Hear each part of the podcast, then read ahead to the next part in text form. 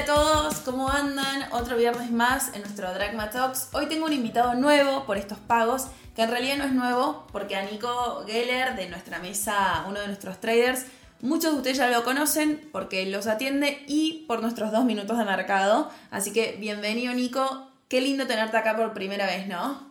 hola Cande, hola a todos, ¿cómo están? Sí, es extraño estar acá y poder hablar más de dos minutos, pero bueno, vamos a ver qué sale, confío en que va a ser bastante interesante. Va a salir bien, va a salir bien. Arranquemos, a ver, la verdad que el mundo está cerrando la semana con los marcados en positivo de vuelta, parece que el rally continúa, tenemos al S&P en este momento alrededor de un 1,90% positivo para esta última semana y si vamos al Nasdaq, las grandes tecnológicas, alrededor de un 3,20% para esta semana. A ver, yo creo que el mercado accionario em, tiene tres grandes por ahí temas. Tasas, inflación y el mercado en sí. Y, y empleo, ¿no? Y esta semana tuvimos los tres datos en una misma semana. Sí, tengo cargada la semana. Eh, te interrumpí ahí, perdón por eso. Creo que lo más interesante fue la charla de Powell el miércoles con el anuncio de tasas de intereses. Eso definitivamente dio como todo el mercado para afianzar este rally de fin de año que ya se venía dando. Eh, para los que no están informados, la Fed decidió mantener la tasa de intereses en los niveles actuales de 5.25 y 5.50. Y la parte interesante, como siempre, vino en el discurso de Powell y en el dot plot, que es las estimaciones de tasa de interés para el año que viene el discurso de Powell fue bastante positivo eh, en comparación a todos los otros años, en todas las otras veces, que empieza a hablar y el mercado empieza a rebotar de arriba abajo para la baja. Esta vez fue muy positivo, no esperan recesión para el año que viene, creo que eso es lo más interesante. Y de en base a eso se mantienen optimistas con la baja en la tasa de inflación y entonces una baja anticipada de la tasa de interés. Sí, a ver, Powell yo creo que si bien la decisión viene de la mano de las últimas decisiones, hace ya varias reuniones que mantienen la tasa, cambia el discurso, ¿no? Sí. Él venía diciendo de si las tasas tienen que subir, se van a subir y acá, a ver, si bien es una posibilidad que no se descarta que en algún momento tome la decisión de volver a subir las tasas, cambia el discurso. Fue más por Creemos que la política ya es lo suficientemente restrictiva, creemos que la tasa de referencia probablemente, creo que esa es la palabra clave, haya alcanzado su punto máximo y entonces eso genera que la aversión al riesgo de los inversores aumente y apuesten por otro tipo de instrumentos donde por ahí en otras épocas del año ese inversor era mucho más conservador y yo creo que esto te terminó de impulsar los mercados otra semana más, ¿no? Sí, Sí, sí, sí. Hay entre los mercados impulsados, eh, mucho emergente y, bueno, principalmente, que, y que venimos hablando bastante este año, las Small Cap. Eh, todo lo que es el Russell 2000 y empresas de ahí dentro que estaban rezagadas en lo que era este año con respecto al SPI, han empezado a repuntar. Sí, nosotros lo venimos diciendo hace bastante, el S&P y el Nasdaq están por momentos rozando los máximos históricos, ¿no? Y la verdad que al Russell 2000 todavía le queda un largo trecho por llegar a sus máximos históricos. y te sumo un dato ahí, Nico. Este año el Russell, el S&P, perdón, está superando al Russell 2000 en alrededor un 13,7% más o menos, ¿no? En lo que vamos del año, en rendimientos.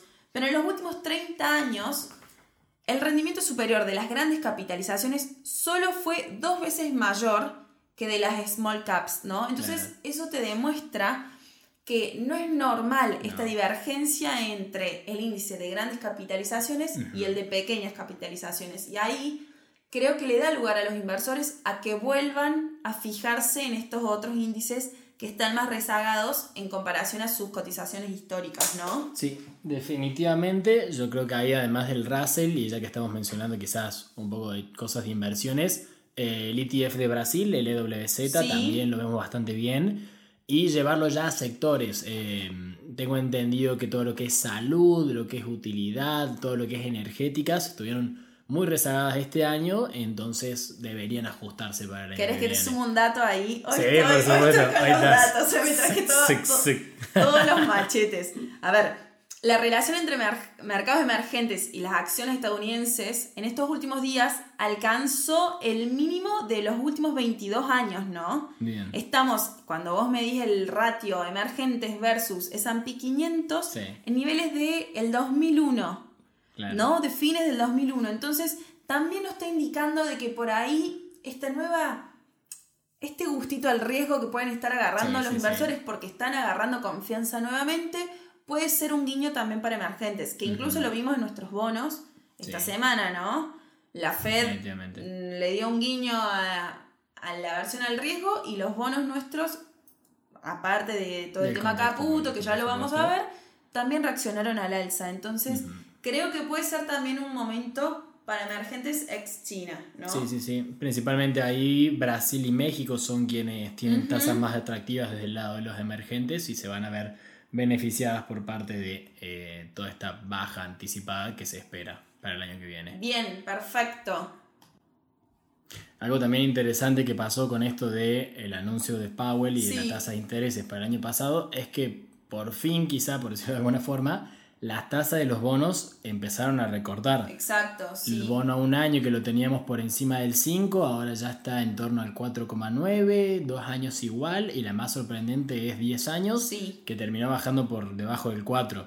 Eh, yo creo que eso es bastante interesante y más cuando veníamos de charlar mucho, me acuerdo el año pasado, quizá este año, sobre la reversión en la curva de rendimientos anticipando quizá una posible recesión. Y que, tanto caos causó, ¿no? La primera reversión me acuerdo que era, no, ya está hace tres días, ha dado vuelta, la, la, recesión llega mañana. Sí, sí, sí. Pasó un año y acá estamos esperándola, ¿no? Todos los indicadores diciendo, estamos en recesión, no estamos, cuándo es, cuándo no. ¿Dónde está todo eso ahora? Bueno, vos sabés que justo antes de entrar, eh, la verdad es que no, no lo pude ver con mucha profundidad, pero leí algo que me parecía muy interesante, que, a ver, es muy difícil entrar en una recesión, ¿no? En los niveles de actividad y de PBI, de crecimiento de PBI en los cuales veníamos, ¿no?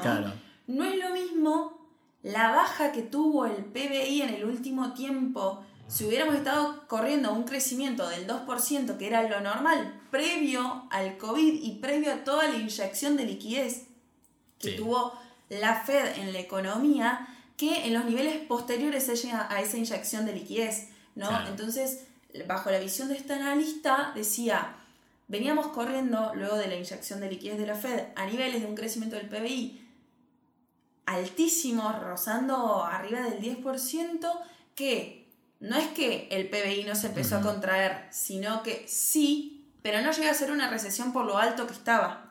no porque no haya caído.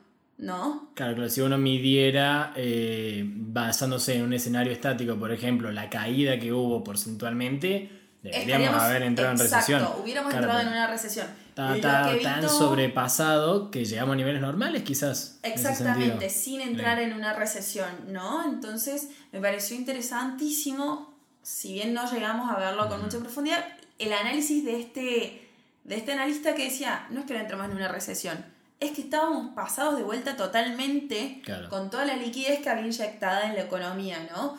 Y que parte de empezar a limpiar esa liquidez, tuvimos la suba de tasas, los recortes de la Fed, entonces eh, me pareció muy interesante y viene muy de la mano con esta recesión que no llega.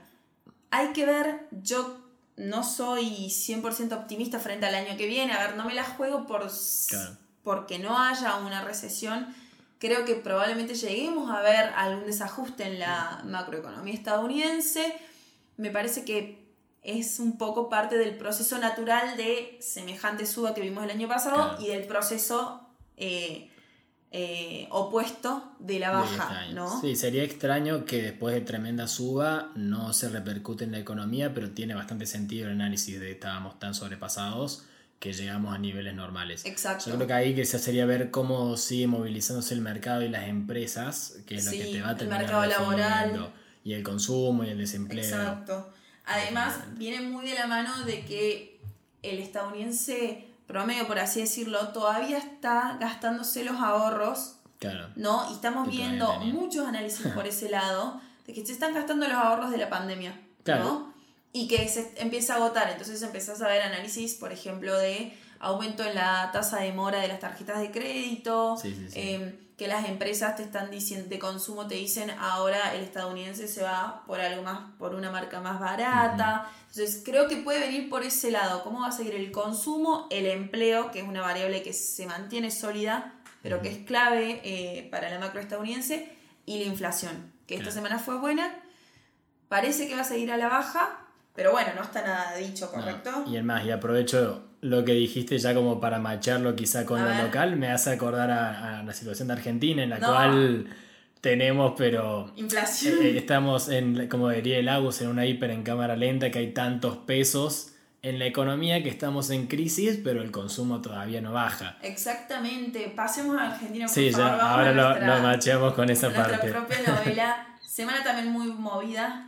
Muy movida. Eh, asumió Luis Caputo como ministro de Economía, salieron las primeras medidas esta semana, el mercado los primeros días se lo tomó, la verdad que bien, si bien se hicieron rogar los anuncios, tuvimos... Sí, sí, sí, ese lunes, y ese martes nadie movió un pelo, nadie hacía nada, todos, expectantes. Eh, todos en stand-by, tuvimos una especie de, paro cambiario, ¿no? De feriado cambiario, por así decirlo, en términos de mulk.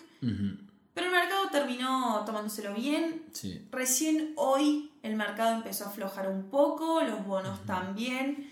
Eh, llevándolo, llevándolo, un poco a números, quizás, eh, todo lo que era deuda dólar link, que era lo que más se esperaba y la devaluación que se anticipaba, subió aproximadamente un 20%, todo lo que son los bonos dólar link, obviamente exceptuando el día de hoy, que ya se devolvió parte de esa suba, y lo más interesante fueron los SER. Los SER. Los SER también subieron entre un 15, un 20 y hasta un 30%. Ya de vuelta, hoy descontando parte de esa suba. Al menos cayeron un 10% en general. Yo creo que, eh, a ver, con el dato de inflación del miércoles, que fue de un 12,8 para noviembre. Y se esperaba un 11 y chirolines por ahí. Exacto. Es un, a ver, es una aceleración muy fuerte respecto a octubre, que estábamos en un 8,3%. Pero, a ver, eh, también esta semana tuvimos suba de combustibles de entre un 30 y un 40%. Estamos viendo un traslado de precios muy importante y ya se estima que en diciembre la inflación va a estar por arriba de un 20% fácil, ¿no? Sí, sí, sí.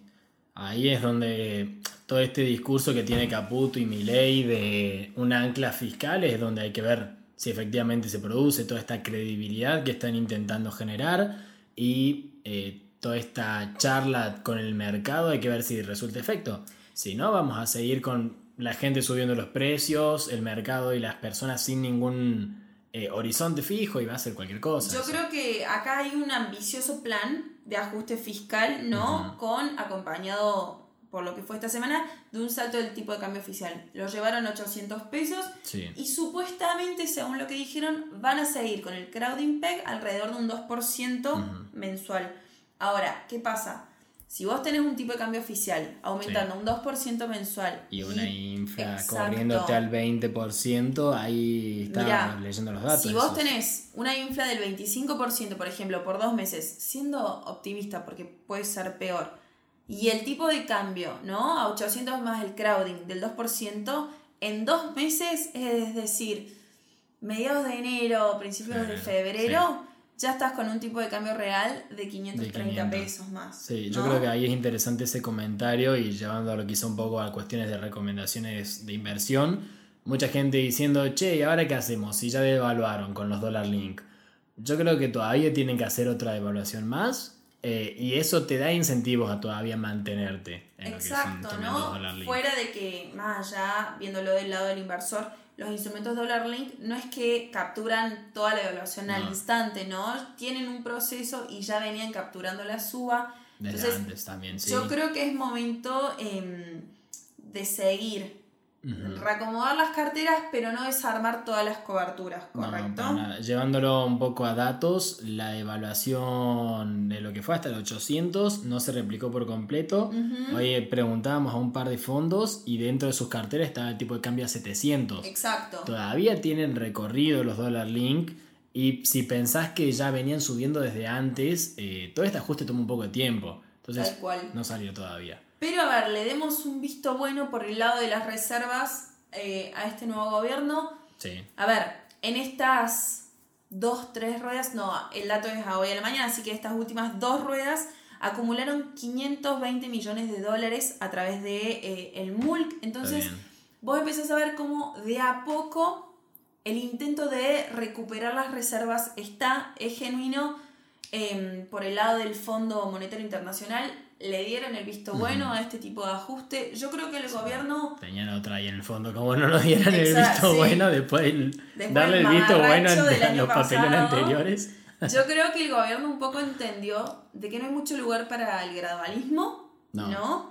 Pero que a su vez también tienen un termómetro social muy frágil y van a tener que tener mucho manejo político para poder llevarlo a cabo. Sí, yo creo que me voy a ir un poco por las ramas, quizá y, sin ser politólogo, Ni hablar, pero es re interesante el discurso de Milei de cómo desde el primer día se sentó a hablar va a pasar esto, van a ser tiempos difíciles. Yo creo que eso es Machacando, machacando de lo duro que va a estar. y, y, tirando, y Caputo igual, y tirando las esperanzas al último del discurso. Yo creo que eso es interesante y habla de quizás un crecimiento desde la gente de Juntos por el Cambio que estuvo con Macri y que está ahora con Milei respecto a comuniquemos que recibimos, comuniquemos que va a venir. Sí, Y ser realistas con el tiempo que se viene, porque también, a ver, a nadie le sirve escuchar que va a ser todo lindo, que te van a salvar, que el país va a ser fabuloso y chocarte contra una pared, ¿no? Entonces creo que por lo menos están seteando las expectativas desde el día uno. De igual forma también entiendo la visión de algunos politólogos y algunos analistas que dicen es muy fácil como votante decir, sí, yo lo entiendo, quiero este cambio. Sí, después hay que ver la realidad. Sé que se vienen meses duros y que en tres meses no llegues a fin de mes, ¿no? Entonces, creo que el termómetro social va a ser muy complicado en los próximos meses, pero bueno. Sí, ahí cuando se hablaba de las principales dificultades que va a tener, además de claramente la gobernabilidad, todas las cuestiones sociales. Pero bueno, como vos decís, se verá un poco más adelante hablando un poco sobre el plan puntualmente, cuando vos empezás a desglosar lo poco que se sabe, ¿no? No, no han puesto mucho sobre la mesa un plan económico. Para mí son más medidas. No, es que dicho por ellos mismos han sido medidas de emergencia. De emergencia y el plan estructural y todo eso ya vendrá en estas próximas semanas, que se espera que sea Exacto, pero por ejemplo, para el 2024 esperan que los ingresos aumenten alrededor de un 2,2% del PBI a través de eh, más impuestos y liquidación, mientras que los gastos esperan recortarlos en un 2,9% del PBI. ¿no? Entonces, vemos que el 57% del ajuste lo esperan hacer con una contracción del gasto y el 43% de, del ajuste, por así decirlo, eh, los van a buscar a través de un incremento de los impuestos, ¿no? Yo creo que apuntan por un ajuste fiscal muy fuerte. Ojalá lo logren. Esperamos que sí. Ya lo vamos... Eh, a ver, por lo menos Ause, que no es recontraoptimista, en, en este nivel de ajuste, pero porque él está viendo otros países que intentaron hacer lo mismo en situaciones macroeconómicas mucho mejores que las nuestras y que no lo han logrado. Sí, y además incluso en la discursividad desde dónde van a ir sacando los gastos, hay mucha gente que plantea de vas a reducirme el gasto público, pero ¿cómo no vas a tocar subsidios? ¿Cómo no vas a tocar a los jubilados? ¿Realmente se puede hacer eso? Y creo que son de la vuelta las cosas que tienen tenso el mercado. Yo creo que desde mi, desde mi opinión personal el enfoque igual me parece que es un acierto. Eh, principalmente quizá también de vuelta, viendo la historia pasada que fue con Macri, en los cuales fueron muy gradualistas en lo que es fiscal, eh, ellos no. O sea, mi ley salió a decir objetivo de déficit cero y como no lo consigamos para finales del año que viene, vamos a perder todo tipo de credibilidad. Yo creo que el mercado está como, bueno, ¿verdaderamente podrá hacer este tipo de esto?